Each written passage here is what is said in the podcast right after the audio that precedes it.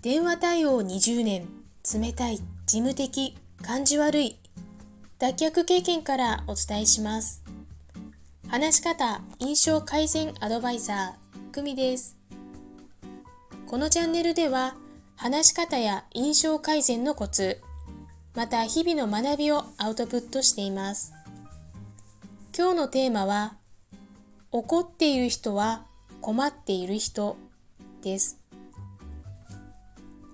女子の人間関係などの著書で知られ、元衆議院議員の精神科医、水島博子先生の著書の中で書かれています。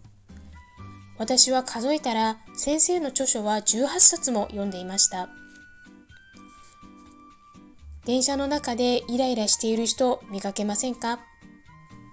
お仕事でお叱りを受けたり、時には理不尽なクレームを受けることありませんか？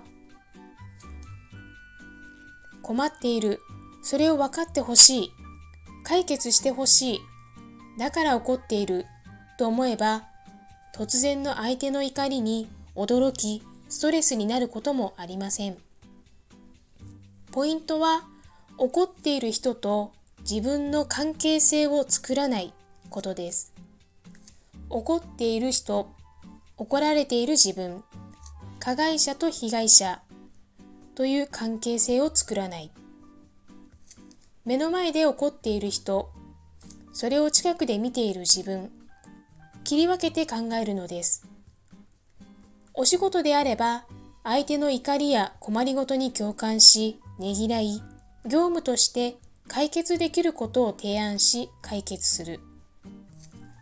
プライベートであれば、困っていて大変なんだな、と思い、手助けしようと思えばするし、これは逃げた方が良いと思えば逃げる。